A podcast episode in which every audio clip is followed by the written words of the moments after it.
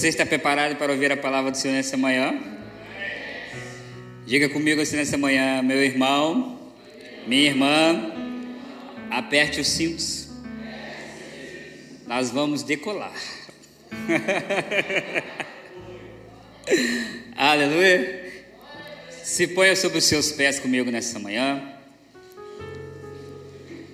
E eu não quero orar nessa manhã por mim mesmo, não quero. Quero que você erga suas mãos comigo assim nessa manhã. E fale assim comigo, Senhor, nessa manhã, tudo aquilo que o Senhor colocou no coração e na boca do teu servo, nós queremos ouvir e ser transformados.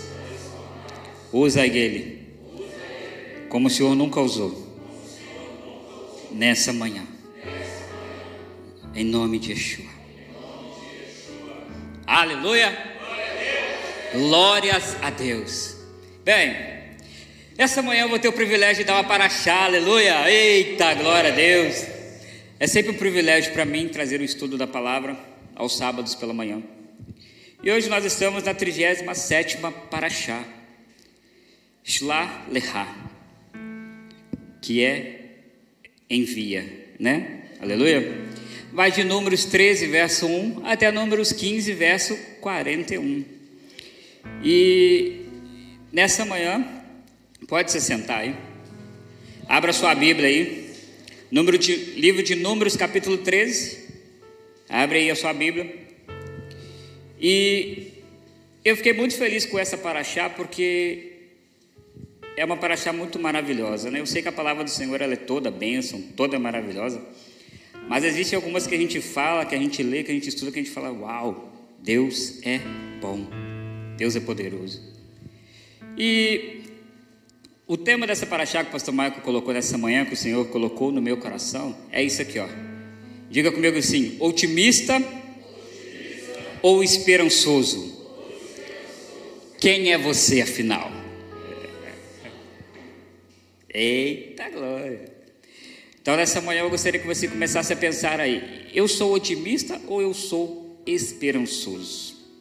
Quem sou eu, afinal, né? E essa paraxá, eu quero nessa manhã dar o resumo dela. A primeira parte dessa paraxá, ela fala sobre os espias, né? Envia. Fala sobre a missão deles, sobre o relatório que eles trouxeram para o povo de Israel. Depois ela fala que, devido ao relatório, né, a gente vê ali nessa paraxá o povo desanimado, a gente vê o povo esmorecido na fé. Devido a essa, esse relato dos espias, a gente vê Moisés mais uma vez intercedendo a Deus, porque Deus se ira com o povo novamente, Deus queria destruir eles, e Moisés intercede. Depois, lá no finalzinho, a gente vê o povo temando. Depois de tudo que acontece, o povo agora pega e fala assim: não, então a gente vai para a batalha. Só que Deus não estava com eles, a gente vê o que, que acontece. A gente vê sobre essa paraxá também, falando sobre algumas questões cerimoniais. Ela fala sobre a violação, né, o castigo pela violação do sábado. O homem estava lá recolhendo lenha no sábado e aí ele foi pego e foi morto ali, foi apedrejado. E por fim a gente fala do tzit tzit, que é aquelas franjinhas ali no talite do nosso querido irmão Ranieri, né?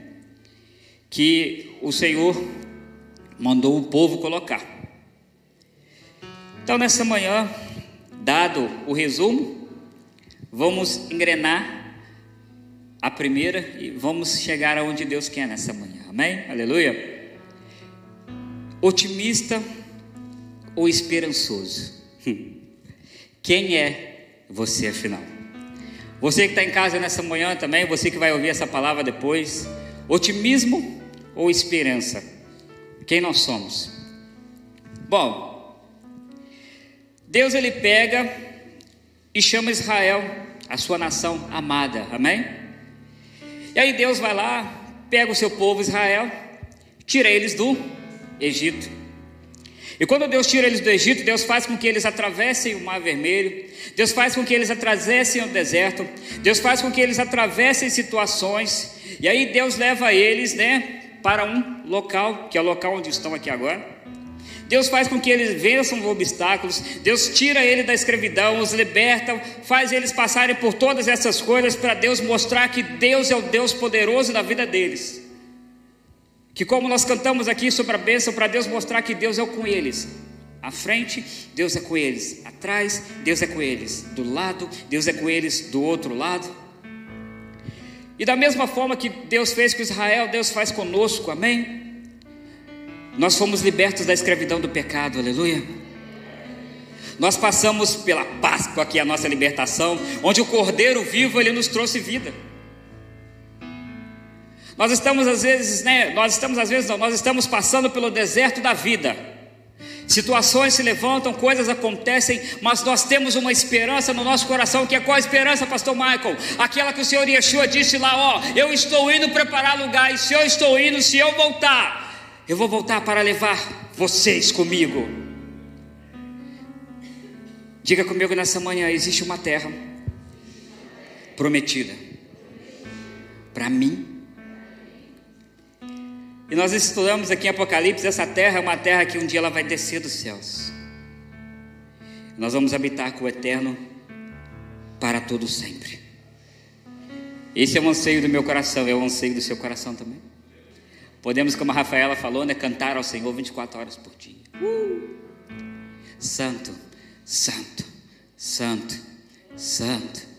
24 horas por dia louvando ao Senhor, exaltando o nome dele. Olha, é tão interessante notar, porque as paraxás as pessoas às vezes não, não percebem, mas como as paraxás são porções que a gente vai dando, se você começar a pegar as porções e ir encaixando uma na outra, você vai percebendo como que Deus ele Pegou uma história, um quebra-cabeça, e aí ele foi, desmontou né, as paraxás, mas ele vem montando devagarzinho para nos mostrar quem ele é. Olha o que acontece aqui, em algumas paraxás anteriores, nós vemos que Deus, quando o povo chega exatamente nesse ponto aqui, a gente percebe que o povo já tem uma estrutura. Eles estavam a poucos, né, uma distância pouca para chegar na terra prometida, faltava pouco. E aí a gente vê que nas paraxás anteriores, uma das paraxás que nosso irmão Istuma trouxe aqui há muito tempo atrás, que acho que é Nassau, né? Que Deus pega e organiza o povo. Deus pega e coloca eles ali no arraial. Deus separa ali então né, as tribos, ó, três tribos aqui, três tribos ao norte, ao sul, três tribos ao leste, três tribos, né, todo mundo bonitinho, todo mundo separadinho. Quando ouvirem a trombeta, quando a nuvem subir, primeiro sai essa tribo, depois sai essa, depois sai essa, depois sai essa outra. Deus organiza o povo. Deus pega pessoas ali, como o pastor Vitor falou, pessoas às vezes só para carregar. É só isso que eu faço, é só isso. Deus te chamou para fazer isso, então é só isso. Pessoas para carregar as coisas, pessoas para desmontar, Deus chamou outros para louvar, Deus chamou outros para fazer aquilo que Ele queria. Mas o interessante nós notarmos é que cada um tinha o seu lugar, amém? Diga comigo nessa manhã: cada um tem o seu lugar. Como o pastor Vitor falou, não tente fazer o que você não foi chamado. Imagina eu, Raquel, tentando tocar o seu violoncelo ali, vai ser feia a coisa. Não sei nem onde ficam as notas daquele negócio. É. é vai sair, vai ficar horrível. Mas a Raquel tocando aqui, que benção. Que som gostoso aquele instrumento, sabe? Que coisa maravilhosa. Então nós temos que entender na palavra que Deus chamou cada um no seu cada um. E eu não tenho que ficar invejoso. Nossa, como você toca bem, irmão. Ui. Quem me dera tocar assim. Deus chamou cada um no seu, cada um. E aí Deus organiza tudo, pastor Vitor. Ó, vamos lá, organizamos, beleza. Aí depois que Deus organiza, Deus é tão sábio que ele pega e fala Moisés: agora você vai reunir e vai fazer um censo. Você vai separar todos os homens aptos para a guerra, porque afinal de contas eles estavam chegando perto da guerra, não é verdade? Separa os homens para guerrear. Moisés separou, fez o censo lá, Claudão separou, beleza.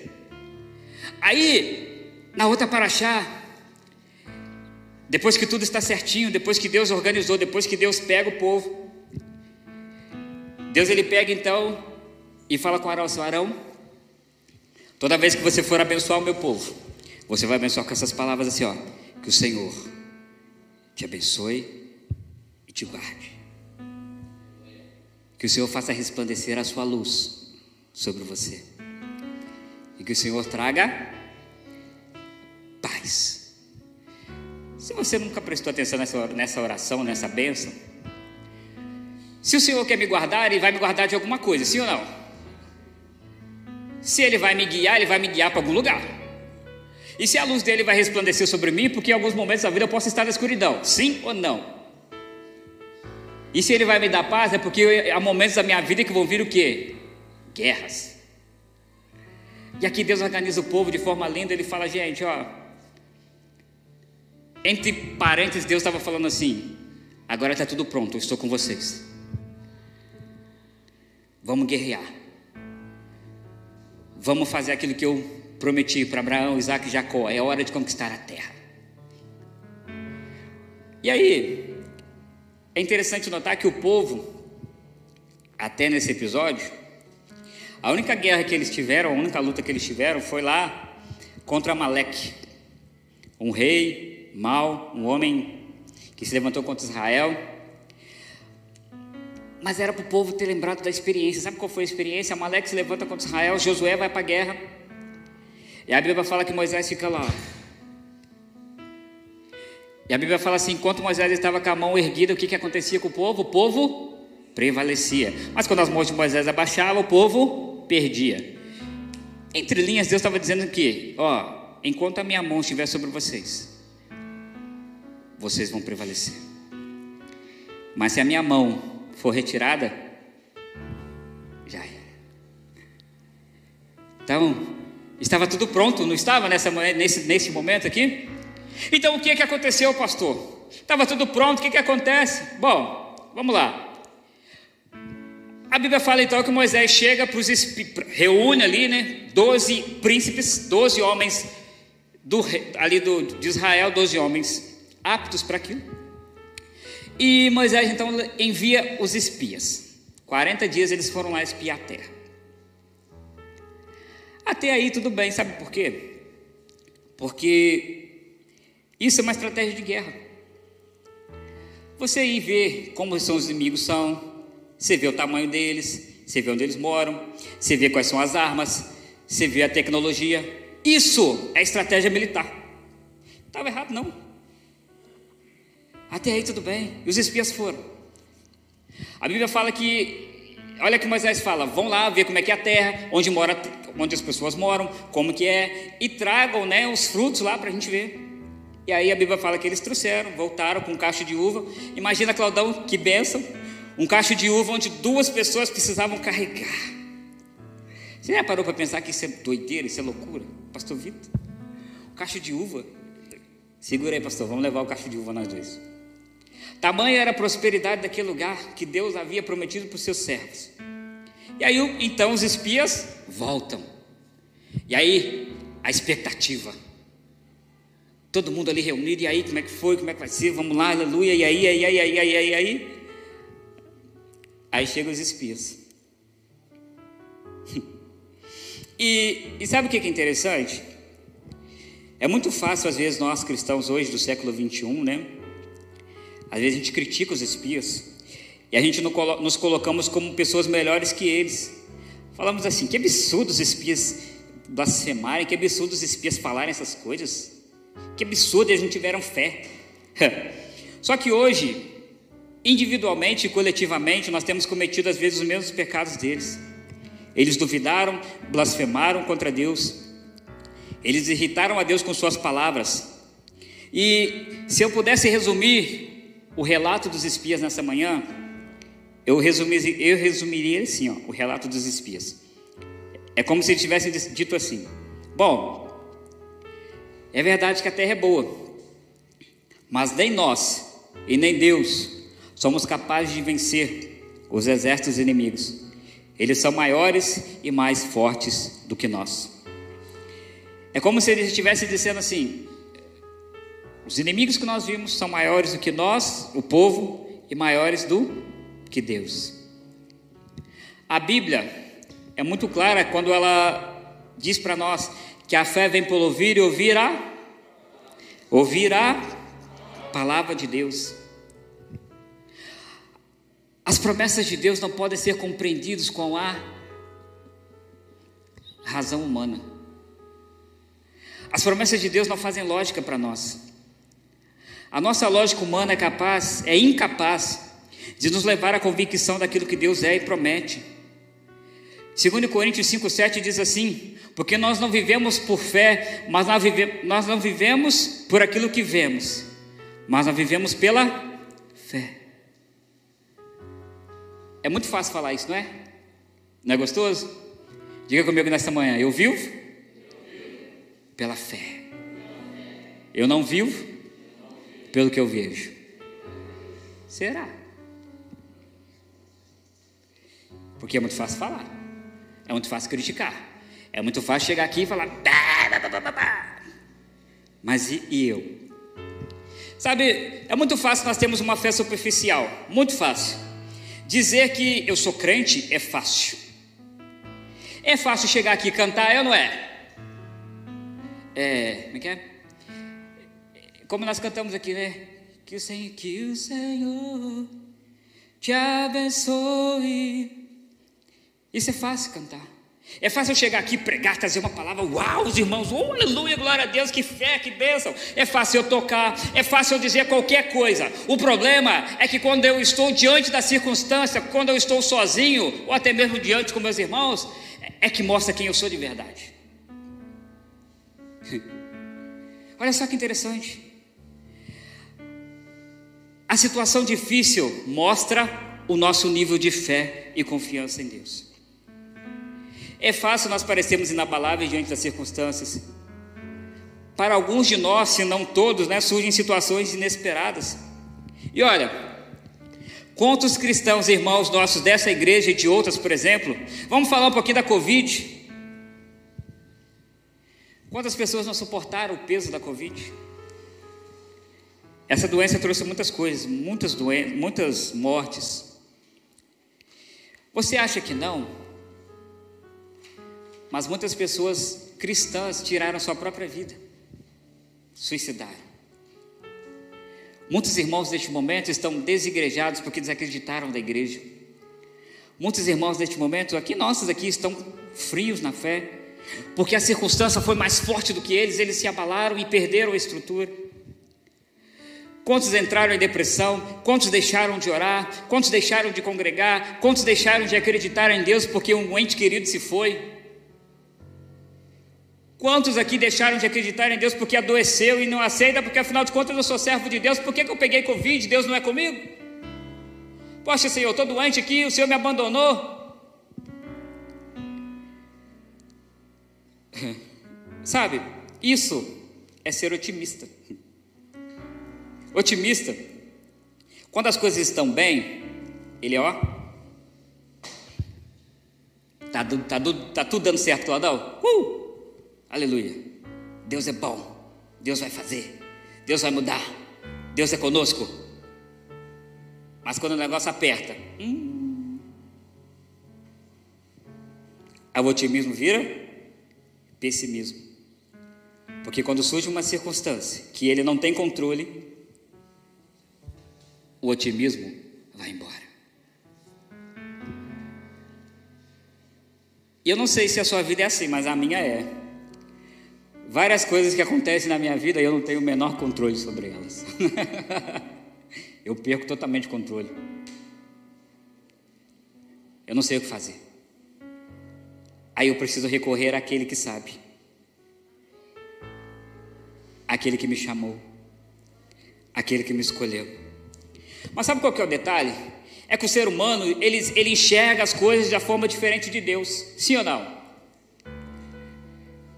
Deus, ele é maior. Amém? É maior que tudo e é maior que todos. Mas quando bate nossa porta uma situação que nós não sabemos como resolver, que foge ao nosso controle, nós fazemos como aqueles espias. Nós deixamos transparecer a nossa falta de fé, nós deixamos transparecer a nossa incredulidade, e eu mesmo já fiz muito isso. A coisa fica difícil, o pastor Mike ficava verde dentro de casa, ficava bronco, ficava irritado, ficava chateado, e aí, coitada da Paula e da Sara. As coisas aconteciam de forma difícil, o pastor Mike ficava ali. Ó oh, vida, ó oh, azar. Porque, porque muitas das vezes eu coloquei na minha vida naquilo que eu posso fazer. Muitas das vezes eu coloquei as situações na minha capacidade. Não, eu vou conseguir um emprego melhor porque eu, né, eu tenho faculdade. Eu vou conseguir uma coisa melhor porque, afinal de contas, eu sou bom nisso, eu estudo, eu faço aquilo. Eu vou fazer isso porque eu sou assim. Não, isso vai dar certo porque eu vou fazer aqui. Porque eu comecei a colocar o que? Na minha capacidade humana. Mas todas as vezes, diga comigo assim, dava errado. Fala comigo assim, dava errado. Por quê? Porque eu estava colocando na capacidade do pastor Michael. Mas Deus me ensinou que a partir do momento que eu peguei aquilo que eu não tinha controle,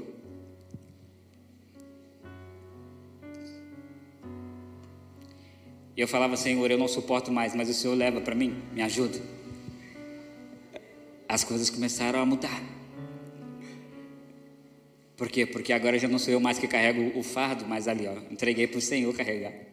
Afinal de contas, Ele não disse que o meu fardo é leve e meu jugo é suave. Então, queridos, e a pastora falou uma coisa aqui na quarta-feira muito linda, ela comentou aqui que é uma grande verdade. Como seres humanos, a gente se frustra, sim ou não? Quem aqui já se frustrou em algum momento na sua vida? Dá um glória a Deus aí. Ah, achei que era só eu. Com nove anos de Eliahu, nós pensávamos que em algum momento nós, como igreja, tá? Eu estou falando como igreja, estaremos mais longe. Pensávamos talvez que como ele errou, nós estaríamos maiores, em outro lugar. Pensávamos que em algum momento, por ser uma obra onde Deus mesmo já falou por várias vezes que Ele está com o nosso líder. Quem já ouviu Deus falar que é com o nosso pastor aqui? Já ouviram falar? Que esse que está neste lugar, você já ouviu Deus falar que está aqui conosco, aleluia? Quantas foram as promessas, quantas revelações, quantos sonhos e tudo que nos aconteceu fez muitos de nós questionarmos, seja como os espias, com uma ou mais pessoas, a frase do tipo: será que tudo isso que o pastor fala é verdade mesmo? Ou às vezes nos fez questionar de forma individual, afinal eu tenho me esforçado, sido um bom cristão e nada tem dado certo. Parece que quanto mais eu tenho convicção e certeza das coisas de Deus, mais as pessoas esfriam. Quanto mais amor eu dou, às, eu dou às pessoas, mais elas viram as costas para mim. Quanto mais eu busco a vontade de Deus, parece que as promessas não passam de meras palavras que foram ditas. E me sinto muitas vezes enganado. Hum. A grande questão dos espias na época desse episódio, e nossa nos dias de hoje, é a mesma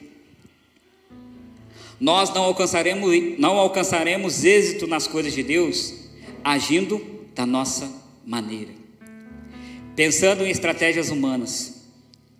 Deus nos deu talentos para Deus nos deu talentos para que juntos do seu Santo Espírito alcancemos o que ele deseja. Diga comigo assim nessa manhã, não é do meu jeito. Não é da minha maneira Sabe uma coisa? Os espias tinham razão total em dizer como eles, homens, seres humanos, eles não tinham força para vencer aqueles inimigos, não, sabiam? Eles não tinham. Como homens, eles estavam certos. Eles não teriam força para vencer todos aqueles povos. Só que o problema foi que os espias se colocaram como muitos de nós às vezes se colocam olhando para eles como que eles iriam resolver, eles iriam ter que lutar, eles iam ter que fazer as coisas, pegar as espadas. Só que conquistar a terra foi uma promessa de Deus ou não foi? A única coisa que Deus falou para eles é o seguinte: olha, vocês vão ter que lutar, conquistar, guerrear, batalhar. Mas não se preocupem, porque o general dos generais, o Senhor dos exércitos, estará com vocês. Eles espiaram a terra, analisaram o território, trouxeram para Moisés a localização, a posição de todos os inimigos. Eu creio no meu coração que o relato foi até mais específico. Ó, o, o inimigo tal mora, né, em tal lugar, o inimigo tal faz assim, o inimigo tal age assim, o inimigo tal está ali. Só que para nós o relato não precisou, né, o que foi relatado aqui, Já está bom. E como seres humanos, nós diante dos apertos, diante das doenças e até mesmo da morte, nos esquecemos de quem éramos, de onde Deus nos tirou, o que Ele nos curou fisicamente e na alma. Já parou para pensar que é muito fácil esquecer das coisas de Deus? É muito, muito fácil. Quando a gente se pega despercebido, nós esquecemos de tudo que Deus já fez. E uma coisa que eu tenho para mim, que eu costumo dizer, eu tenho essa convicção, diga comigo assim nessa manhã: o inimigo, ele age no psicológico. Sabe o que é agir no seu psicológico? É dizer assim, ó. Você vai pular mesmo? Você tem certeza? Aliás, minto. As coisas são tão difíceis na sua vida, né? As coisas são tão complicadas. Você ora, Deus não escuta. Seu pastor, tá nem para você. Os irmãos da igreja não te mandam nenhuma mensagem. Você acha que Deus é com você mesmo? Olha a sua vida. Aí você começa. É verdade. Meu pastor não está nem aí. Minha igreja me abandonou. Deus não me escuta mais. Aí ele vira para você e fala assim: a única solução para você é tirar a sua vida. Pula. Afinal de contas, ninguém vai fazer mais nada por você, você não tem mais nada mesmo. Aí você vai e faz o quê? Pula. Porque ele age aqui, ó. Você não vai conseguir assim. Orar para quê? É inútil. Ir à igreja para quê? Besteira. E aí ele começa a agir no nosso psicológico. Ele abala a nossa estrutura. E aí, mediante as situações, pensamentos, mensagens, ao invés de nós pegarmos a nossa arma, que é a fé, e nos posicionarmos, a gente enterra, como a pastora falou aqui na quarta-feira, enterra o nosso talento e foge, como verdadeiros covardes. Vamos para a caverna, vamos para o nosso refúgio. Pastor Vitor, vou ficar aqui. Ó. Pastor Maico, Deus te chamou para pregar. Não, não vou pregar mais não. Estou abalado. Estou chateado. Os irmãos não me amam, só passo problema. Eu não quero mais pregar, não quero mais falar nada, não quero mais fazer nada. Quero ficar escondido na minha caverninha. Acontece ou não acontece? Ou é só comigo que acontece isso, né? Não sei. Hum. Josué e Caleb foram os únicos a realmente acreditarem na verdade. Note que Caleb ele dá um grito. Em meio a todo aquele relato, aquela confusão, ele, opa! Ele pega e fala assim, gente,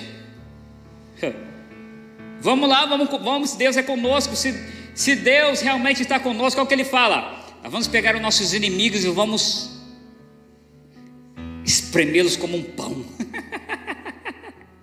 que isso? Vamos para cima, gente. Não olhe para os inimigos, não. Olhe aquele para, olhem para aquele que nos chamou e nos libertou. E olha, eu não sei quanto a você, mas eu creio no meu coração que nos dias de hoje ainda existe uma pessoa, não pastor Mike, não pastor Times, não pastor Vitor, não. Existe alguém que está gritando nos dias de hoje, ou você, igreja Eliahu, ou você cristão, ei, você no século 21, ano de 2022, o Espírito do Senhor está gritando nos dias de hoje, ei, ei, ei, ei. Pare de olhar para as circunstâncias. Pare de olhar para o problema, pare de olhar para aquilo que você não consegue resolver, mas olhe para aquele que te tirou das trevas, que te trouxe para a luz, aquele que morreu, ressuscitou, está vivo. Olhe para aquele que não apenas te tirou das trevas, que não apenas te deu salvação, mas ele mesmo foi lá, ele mesmo foi lá, ele foi lá e tirou você das garras do inimigo, das garras de Satanás, e disse: a Bíblia fala o que para nós? Que Satanás é o nosso inimigo, sim ou não?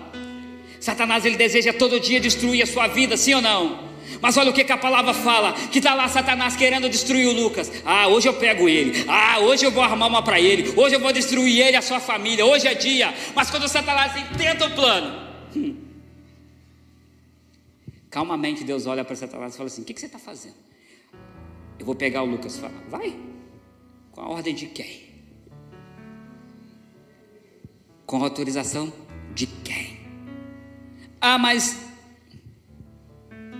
tenta tocar nele. Tenta. Vai lá, tenta fazer. E a Bíblia fala aqui, ó, o que, que a Bíblia fala? Que os anjos do Senhor acampam nosso. Satanás está ali, ó. Mas o Lucas nem sabe o que está acontecendo. O Lucas está ali tocando, louvando o Senhor, vivendo a vida dele, mas o inimigo está aqui, eu vou pegar, eu vou destruir, mas os anjos do Senhor estão assim. Eu imagino que os anjos devem ficar assim. Ah, eu vou pegar, eu vou destruir. Mas quando Deus é conosco, nós temos realmente a certeza que nós somos guardados por Ele. E nessa manhã eu gostaria que você meditasse e diga comigo assim: Deus é fiel para cumprir tudo aquilo que o pastor Mike prometeu, que o pastor Jameson prometeu, que o pastor Fulano não prometeu, mas ele é fiel para cumprir o que ele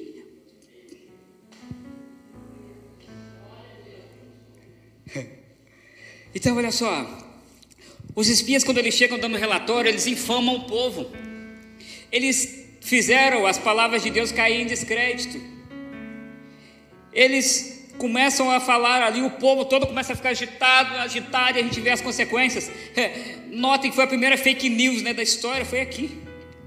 Transformaram uma verdade em mentira. Ó, a terra é boa, é, os exércitos lá tal, é, é maravilhoso. Porém, entretanto, não dá para a gente vencer, não, porque o inimigo é mais poderoso do que nós, do que Deus. Notem que Deus os perdoa, sim ou não? Deus fica irritado, mas ele vai lá, Moisés intercede, Deus então perdoa o povo, mas a gente vê a forma que Deus fala nesse capítulo, o quanto Deus ficou irritado com o povo. Deus fala com eles assim: beleza, vou perdoar, porém, os de 20 anos para cima, do censo que foi contado, hum, as suas carcaças vão ficar pelo deserto. Deus ficou bravo aqui, amados. Deus poderia ter falado: o corpo de vocês vai ficar pelo deserto. Não, ele falou assim: as suas carcaças vão ser engolidas pelo deserto. Vocês não vão entrar na terra que eu prometi, porque vocês desacreditaram da minha palavra. A gente vê depois que os espias morrem, né? Todos ali morrem ao decorrer do tempo, e o povo, por causa desse episódio, ficou mais 40 anos ali vagando. Josué, no seu livro, ele nos mostra que Deus usou várias estratégias para que o povo conquistasse a terra. E Deus fala com ele que estaria com ele. E se não me engano, né, tirando o rei Davi, que foi um, um hábil guerreiro, Josué foi um dos homens mais temidos com a espada na mão. Josué foi um guerreiro tremendo. E ele cumpriu com destreza o seu chamado. Ele teve falhas, teve erros, mas é, quem não erra, né? Nós somos seres humanos. A palavra dessa manhã para nós é a seguinte, amados: existem promessas para nós. Quem crê nessa manhã? Existem promessas para a obra de Deus, amém? Só que não cabe a nós tentarmos fazer ou entender ou fazer do nosso jeito. Não cabe a nós tentar resolver do nosso jeitinho, criando nossas estratégias. Porque enquanto nós fizermos isso, vai dar errado. Enquanto estivermos confiando na força do nosso braço, não vamos ter êxito. Deus tem o seu modo de fazer as coisas. E o modo de Deus nunca é igual. Diga comigo assim: Deus nunca age igual. Eu vou te provar na Bíblia. Gideão, vamos libertar o povo, vamos lá, pega aquela galera toda, separa, separa, separa. Com o exército Claudão e Gideão, Deus usou 300 homens. e venceu a batalha. Sim ou não? Com outro exército, está lá o profeta, o rei, Acabe manda buscar esse profeta. Não, nem era Acabe mais, acho que era um dos filhos de Acabe, que Acabe, um dos filhos dele, depois manda buscar o rei, manda buscar o profeta. Está dando muito problema esse profeta aí, manda buscar ele que nós vamos matá-lo. O profeta está lá na dele, lá em cima. Chega 50 homens, o profeta ora, cai fogo do céu. Puf. Com outro exército, Senaqueribe, né? Me parece os assírios estão lá, nós vamos destruir, nós vamos pegar, afrontando o povo de Israel. Com outro exército, Deus vai lá e manda apenas um anjo. Só um. E um anjo, pastor Vitor, mata 185 mil homens. Um anjo. Misericórdia. Eu quero encontrar com esse anjo, não. Sabe qual é o problema de nós cristãos hoje? Diga comigo assim: eu preciso eu preciso trazer à memória o que me dá esperança. Sabe qual é o problema nosso? Nós temos um apagão espiritual. Está difícil. A gente se esquece ó, do que Deus já fez por nós, do que Deus é. E aí, quando a gente se esquece, sabe o que acontece? Pastor Mike já venceu uma luta grande, mas Pastor Mike se esquece, ficou chateadinho. Quando vem uma luta menorzinha, Pastor Mike, ai meu Deus do céu, estou com medo. Mas sabe o que Deus faz conosco? Deus nos treina. Ranieri está ali, a gente estava fazendo isso, a né? Ranieri estava me ensinando a correr. O Ranieri falou comigo assim, pastor, correr, né, o senhor cismar de correr daqui lá no, né, Reginaldo? Correr daqui em Benfica de uma vez só não. Se senhor quer correr, começa devagarzinho. Vai andando, dá uns trotezinhos. Depois, aumenta o trote. Depois você vai aumentando, né, Claudão? Daqui a pouco você está. Segura, pastor Marco, aleluia. Por quê? Porque é devagarzinho. Tem o joelho, tem as articulações. Se eu quiser fazer muito rápido, eu vou me machucar todo. E a vida com Deus é assim também. Teve um dia que Deus coloca na minha vida uma caneta para me resolver, né? Passador de slide. Pastor Marco vai, hum, aleluia, tenho fé, Deus é bom, venci o passador. Aí agora, Deus coloca o microfone. Venci o microfone. Aí, Mateus, Deus vai, coloca agora a caixa de som. É, é maior, né? Mas amém. O pastor Maico agora acha que ele é o tal, né? Aí Deus vai e coloca o Reginaldo agora para mim.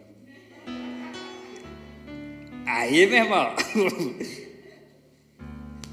Aí vamos ver agora. Mas se eu ficar olhando para o Reginaldo no sentido de que, opa, aí deu ruim, Senhor. Se eu for contra ele, vai dar ruim. Mas se eu fizer como Davi, eu não vou contra você com espadas e paus, mas eu vou contra você no nome do Senhor. Aí a coisa muda de figura, entende? E o que eu quero nessa manhã lembrar que a Rafaela falou com a pastora Daniele aqui. A pastora falou na quarta-feira que é verdade. Eu vi essa frase outro dia eu achei um máximo. Olha o que, que diz a frase. Eu me lembro dos dias que eu orei por muitas coisas que eu tenho hoje. Você se lembra? Você se lembra dos dias que você orou e tem coisas que você tem hoje que você nem dá tanto mais assim? Você, você se esqueceu? É? Eu me lembro. Por dias que eu orei, para que Deus pudesse trazer shalom financeira na minha família, na minha vida, e o ano de 2022 tem sido um ano de shalom na minha vida. Eu me lembro de anos que eu orei para que Deus pudesse fazer coisas na minha vida Ó oh, Senhor, quanto tempo eu orei aí para tentar tirar a carteira e eu olhei minha carteira, já vai fazer quatro anos, já vai vencer, eu vou ter que renovar. Eu falei, gente, como Deus é bom. Como nós somos ingratos, como nos esquecemos como os espias rapidamente do que Deus já realizou em nós ou perto de nós, porque aqui nós temos que pensar o seguinte: nós somos cristãos, amém? Nós somos um corpo, sim ou não? Então, se Deus abençoe a minha mãe, Deus abençoa você também ou não? Ou você é egoísta, no tipo assim, ai, Deus abençoou o Claudão, Vou sair da igreja, porque Deus não me abençoa. Pastor Mike já foi assim. Já foi assim, aleluia. Ou você é do tipo que, tipo assim, você olha, agora brincando com o pastor Vitor mesmo, nossa, que corola bonita. É, eu nunca vou ter um corola desse. Ou você é alguém que chega lá e fala, pastor, que benção. Deus te abençoe. Estou feliz contigo, vamos lá, aleluia. Como corpo, nós temos que agradecer a Deus, porque senão a gente fica muito nessa, ai, Deus fez com fulano, fez comigo, Deus fez com fulano, fez comigo. Mas uma coisa que Deus colocou no meu coração nessa semana, e é a gente tem que meditar de tudo aquilo que Deus já fez aqui, individualmente, e de tudo que Deus já fez coletivamente nas nossas vidas. Sabe qual é o problema da ingratidão? Nós temos que parar de olhar um pouco lá para fora, nós temos que olhar aqui para dentro de novo. Comece a olhar para dentro da igreja. E aqui, eu vou falar algumas coisas aqui dessa manhã, que o Senhor me inspirou, tá? Que o Senhor colocou no meu coração, se eu não falar com você alguma coisa, aí não fica com pirracinha, não, sabe? Que Deus falou, colocou no meu coração essas coisas, então eu vou, como eu disse, deixa Deus te usar, aleluia. É, o Claudão gosta, é Claudão, Claudão gosta, Claudão curte.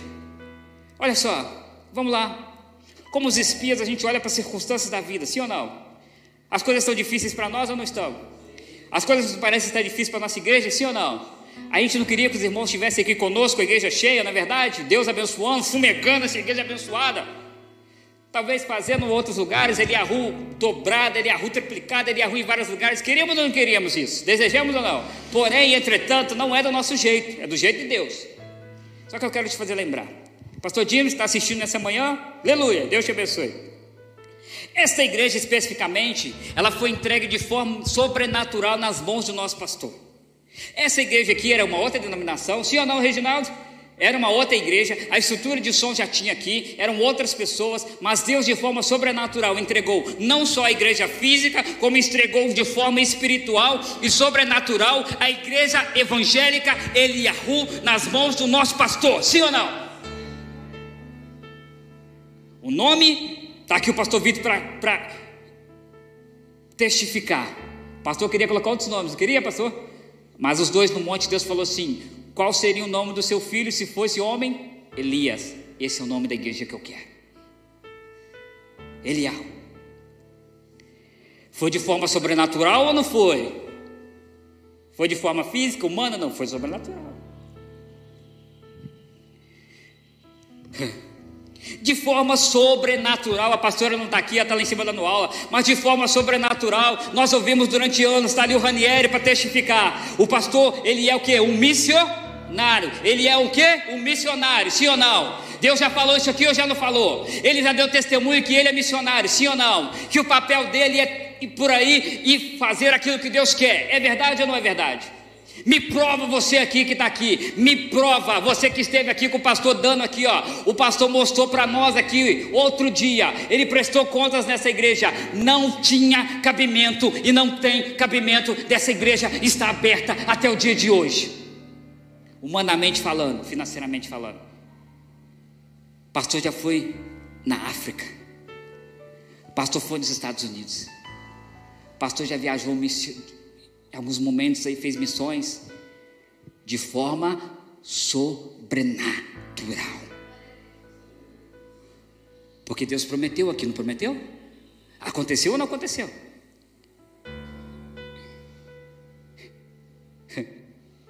Sabe? Mesmo as pessoas sendo infiéis aqui no dízimo da oferta, Deus cumpriu, sabe por quê? Diga comigo assim: Deus é Deus. Eu, estou falando agora para São Marcos, tá? Eu ficava muito chateado.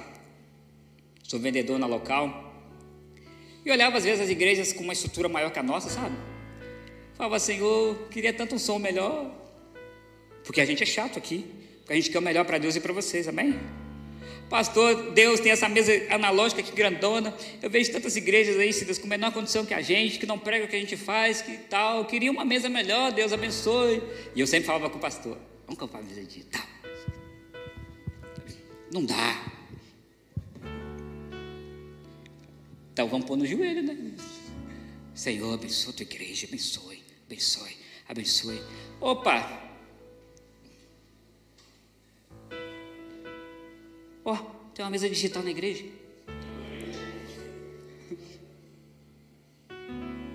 Sabe? Nós orávamos muito para termos pessoas para fazer as coisas na igreja. E hoje nós temos vários irmãos que fazem as coisas, se colocam à disposição para fazer a obra de Deus. Hoje não sou mais só eu, pastor Michael, que prega aqui, não. Hoje tem muita gente que faz. Nós orávamos para que coisas acontecessem, né? E às vezes a gente olha e fala assim, mas aconteceu, mas eu não valorizei. Não, a gente tem que abrir a nossa mente. Está aqui a minha esposa, ela mesmo fala comigo que às vezes ela orava para coisas que eu fizesse na minha casa hoje, né? Para coisas que eu sou hoje, eu nem sabia que era fruto da oração dela. E hoje eu faço as coisas às vezes que ela mesmo fala assim, isso aí é fruto de oração. Porque se está escrito na palavra, a gente tem que meditar. Eu quero trazer à memória aquilo que me dá eu preciso trazer à memória aquilo que me dá esperança. E nessa manhã eu quero ser profeta de Deus aqui nessa manhã. Deus não mandou falar, mas eu quero falar do meu coração nessa manhã. Amém? Para muitos aqui nessa manhã, eu quero realmente ser profeta para nós lembrarmos de uma coisa: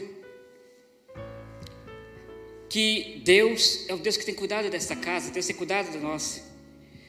Quantas foram as vezes que você se lembra que estava aqui no louvor? Pastor Michael, Pastor James. Pastor Michael, Pastor James. Pastor Maico, Pastor Jimson. Isso foi durante muito tempo, não foi? Sim ou não? Opa! Parece que agora a gente tem um ministério de louvor na igreja. Parece que agora se o pastor Jimson precisar viajar, se o pastor Maico não puder estar na igreja, vai ter louvor.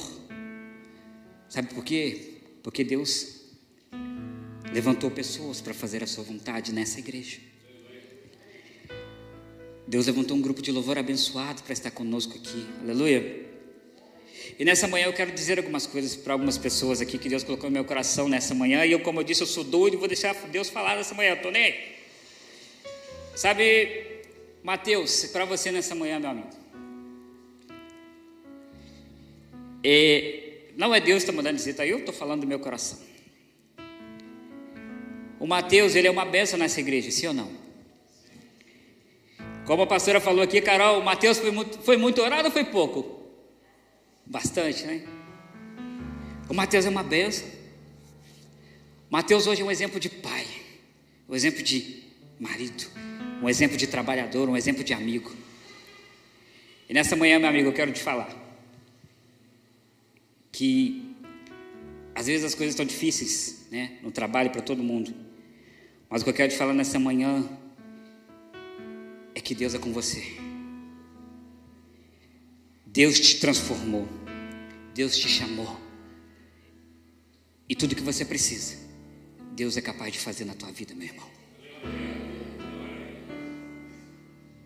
Ranieri, pensa numa pessoa difícil esse menino. Pense em alguém teimoso que você orava, buscava, Senhor, vai dar um jeito na vida desse menino. Hoje, está aí, ó, na posição. Deus o chamou para grandes coisas, meu irmão. E nessa manhã eu quero te falar uma coisa para você e para Tamires, de uma vez por todas. Nessa manhã eu não estou falando aqui no nome do Deus, do Deus de Israel, no sentido de Israel, nação. Eu quero te lembrar de uma coisa nessa manhã, pode estar difícil as coisas, mas o Deus do Israel, daquele que está lá dentro, é o mesmo Deus que é com vocês. Vocês não podiam ter filhos. Me prove então o que é aquilo lá dentro. Porque Deus é com vocês.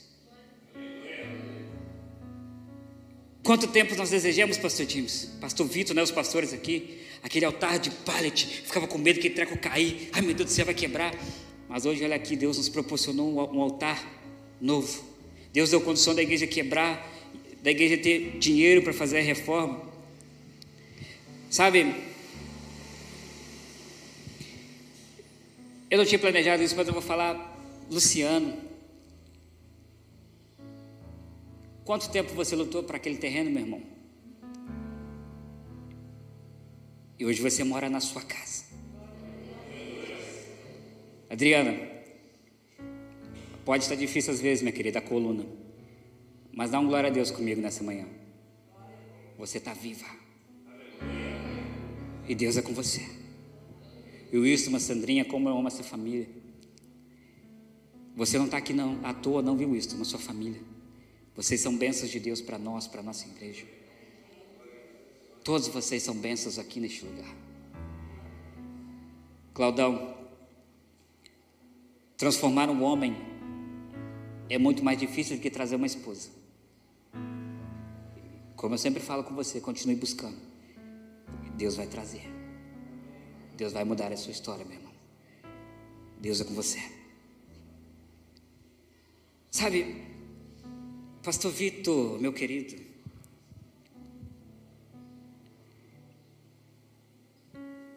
as coisas estão difíceis para vocês, eu sei.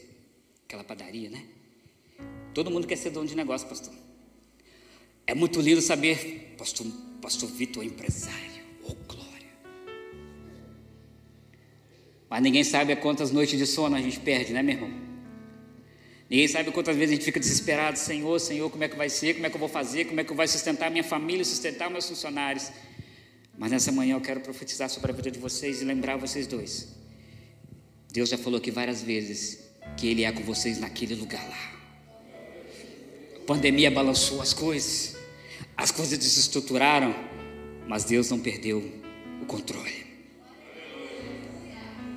Deus cuida de vocês ainda lá. Então, hoje nós temos o Ministério Infantil Juvenil, nós temos salinha para as crianças, nós temos professores, nós temos material. E sabe o que, que tudo isso? Isso é tudo fruta de oração, fruto de oração. Tia Olália está escutando em casa. Deus te abençoe, minha querida, porque Olália é uma pessoa que está sempre aqui com a gente orando. Amados, quantas curas Deus já fez nessa igreja? Quantas? Hein? Você lembra de alguma cura aí? Dá um glória a Deus aqui que você já viu nessa manhã. Quantos casamentos transformados aqui? Olha o meu aqui, é um deles. Quantas pessoas Deus abençoou nessa igreja? Não foi em outra, foi aqui nessa igreja. Quantos batismos, Dona Mariana? Dona Maria, eu te amo, minha querida. Que pensa uma senhora aí de quase 90 anos de idade se converte ao Senhor, mas não foi no meu tempo, não foi no tempo da tia Eulália. Quanta oração nós investimos, quantas vezes nós fomos lá, falamos com ela e ela nem aí pra gente. E de repente eu estou em casa, chega para mim, ó, oh, Dona Maria vai batizar. Eu falei, ah, porque não é do meu jeito, é do jeito de Deus. E está lá.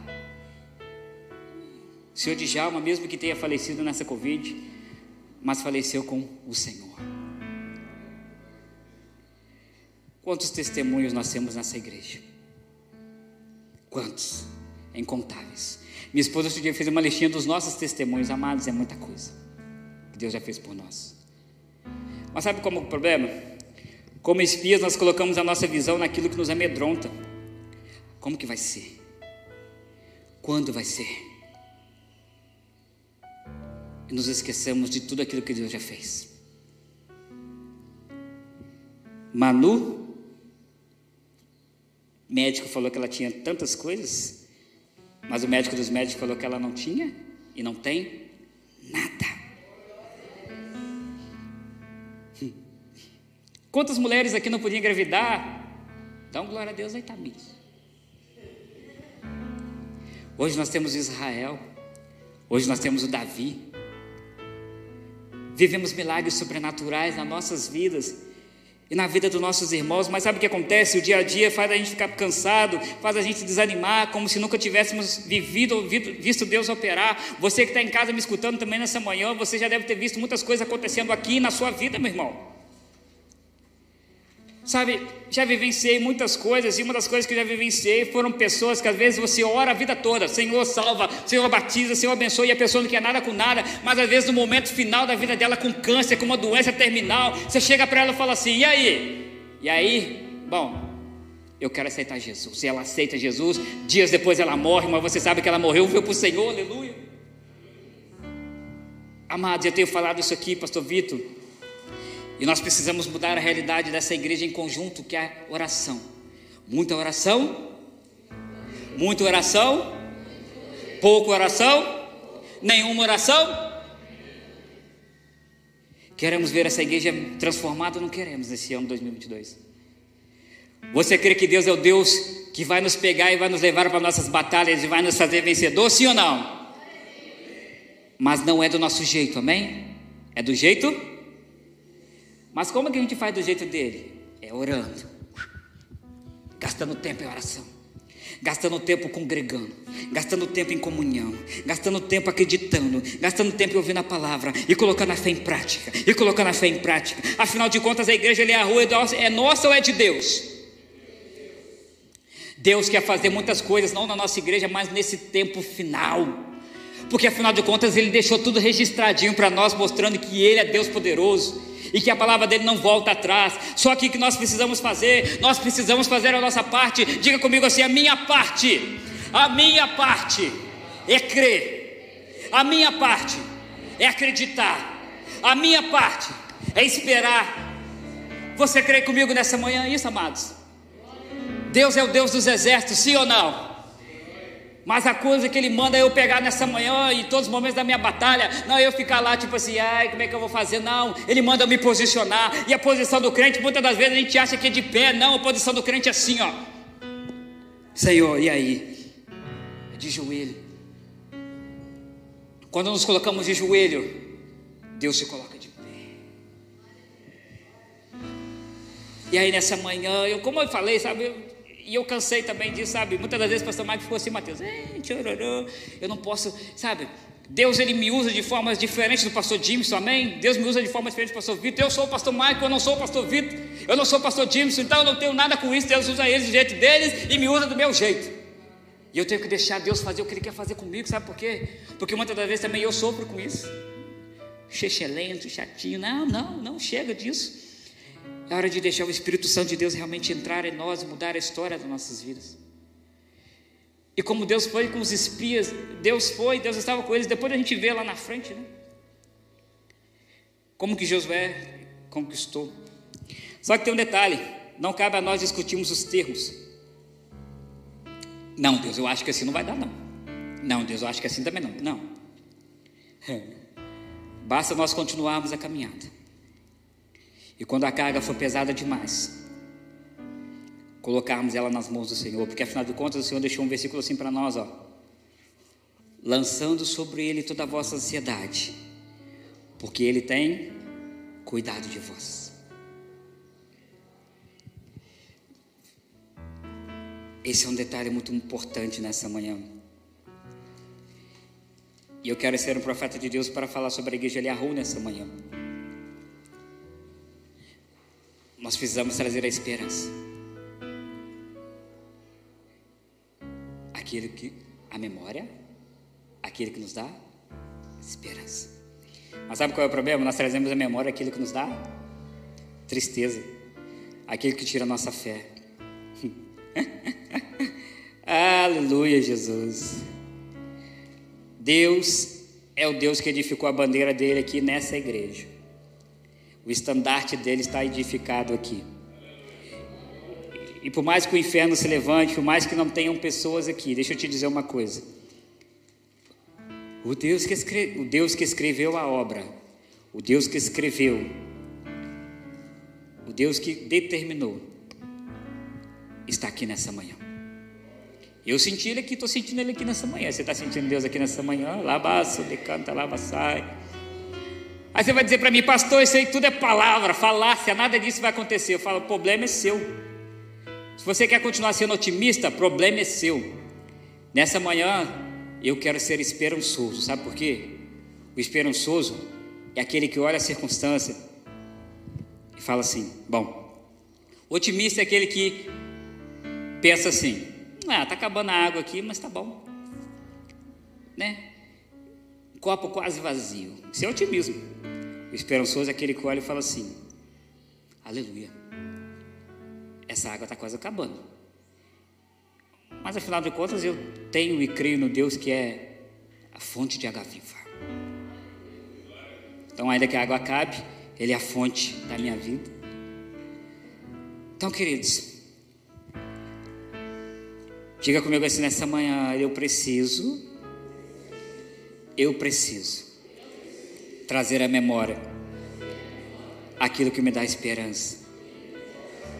Você que está aí nessa manhã na live também, hashtag. Eu preciso me lembrar, eu preciso trazer à memória, eu preciso acreditar Que Lamentações, no capítulo, o livro de Lamentações, no capítulo 3, fala isso. Eu quero trazer à memória aquilo que me dá esperança. Sabe por quê? Porque isso é o que eu preciso. Minha, o versículo 20 então. Minha alma certamente, disso se lembra e se abate dentro de mim. O versículo 21, né? Disto me recordarei na minha mente.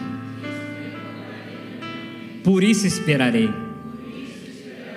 E as misericórdias do Senhor são a causa de não sermos consumidos, porque as suas misericórdias não têm fim.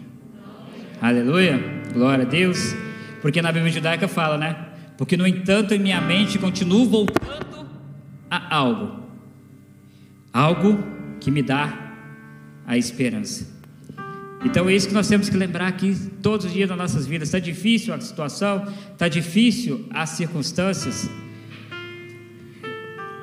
Volte a esperança daquilo que te dá alegria. E eu acho magnífico isso nós lembrarmos. Quer querer que Deus faz milagres? Quer querer que Deus dá filho para quem não pode? Israel está aí correndo na igreja. Quer querer que Deus prospera e faz coisas diferentes na vida daqueles que acreditam? Está aí a minha vida e a vida de muitos outros aqui. Quer crer que Deus dá terreno para a gente casa própria? Está aí Luciano e outros aqui também. Quer ver que Deus transforma o marido e traz ele para a igreja? Opa, quantos maridos tem? Dá uma glória a Deus, deixa eu ouvir. Eita glória. Deus ainda faz.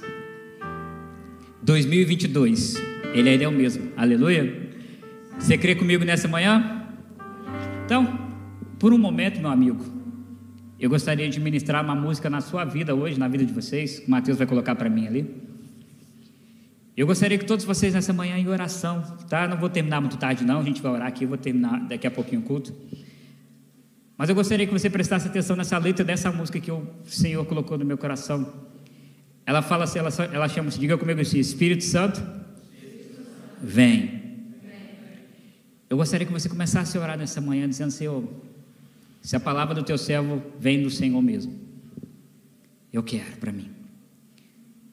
Eu preciso ser avivado, eu preciso ser renovado, eu preciso ser transformado. Amém? Aleluia? Pode colocar, por favor. Então você vai orando e meditando.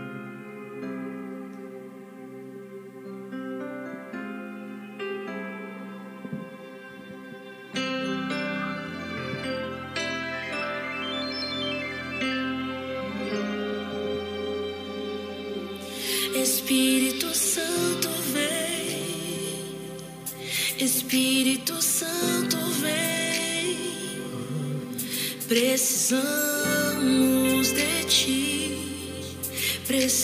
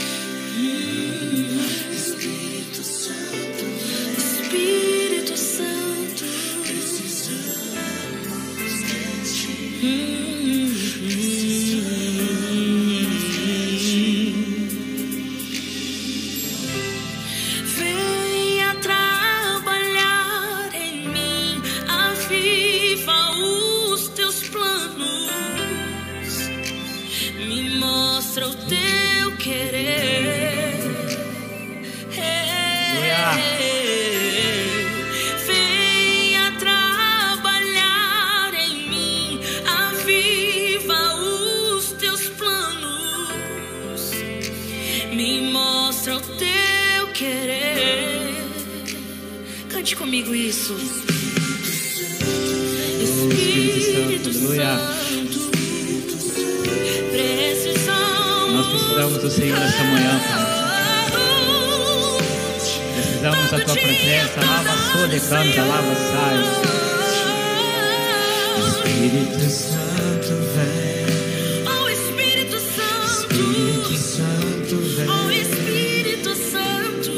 Precisamos de ti.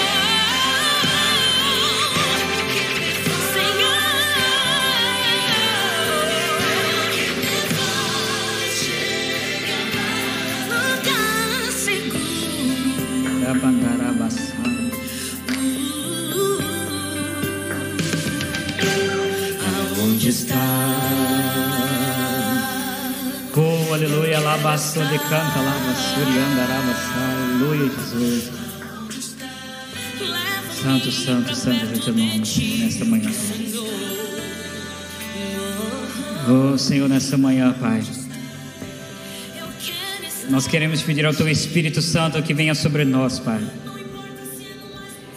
Venha, doce Espírito Santo. E nos mostra, Pai querido, o Teu querer, Senhor. Nos mostra, Pai querido, a Tua vontade. Mostra, Espírito Santo, nessa manhã, Pai querido, para todos nós, Senhor. Os Teus planos em nós, Senhor. Mostra, Pai querido, os Teus planos para cada um de nós nessa manhã. Mostra, Pai querido, nessa manhã a tua vontade para cada homem, cada mulher que aqui está, Senhor. Porque nós cremos que só pelo teu Espírito nós vamos alcançar a tua vontade. Em nome de Yeshua, nessa manhã, Senhor Deus, nós te louvamos e nós te agradecemos, ó Pai, porque o Senhor se faz presente aqui conosco. Revela o teu querer, Senhor Deus, nas nossas vidas nessa manhã, Pai. Obrigado, Senhor. Amém. Aleluia. Obrigado, Mateus. Aleluia. E encerrando nessa manhã, diga comigo assim nessa manhã, a última palavra vem de Deus. Amém? Diga para o seu irmão assim, meu irmão, minha irmã, a última palavra não vem de você, não vem do médico, não vem do presidente, mas vem de Deus. Aplauda o Senhor nessa manhã, amém? Aleluia. Eita glória!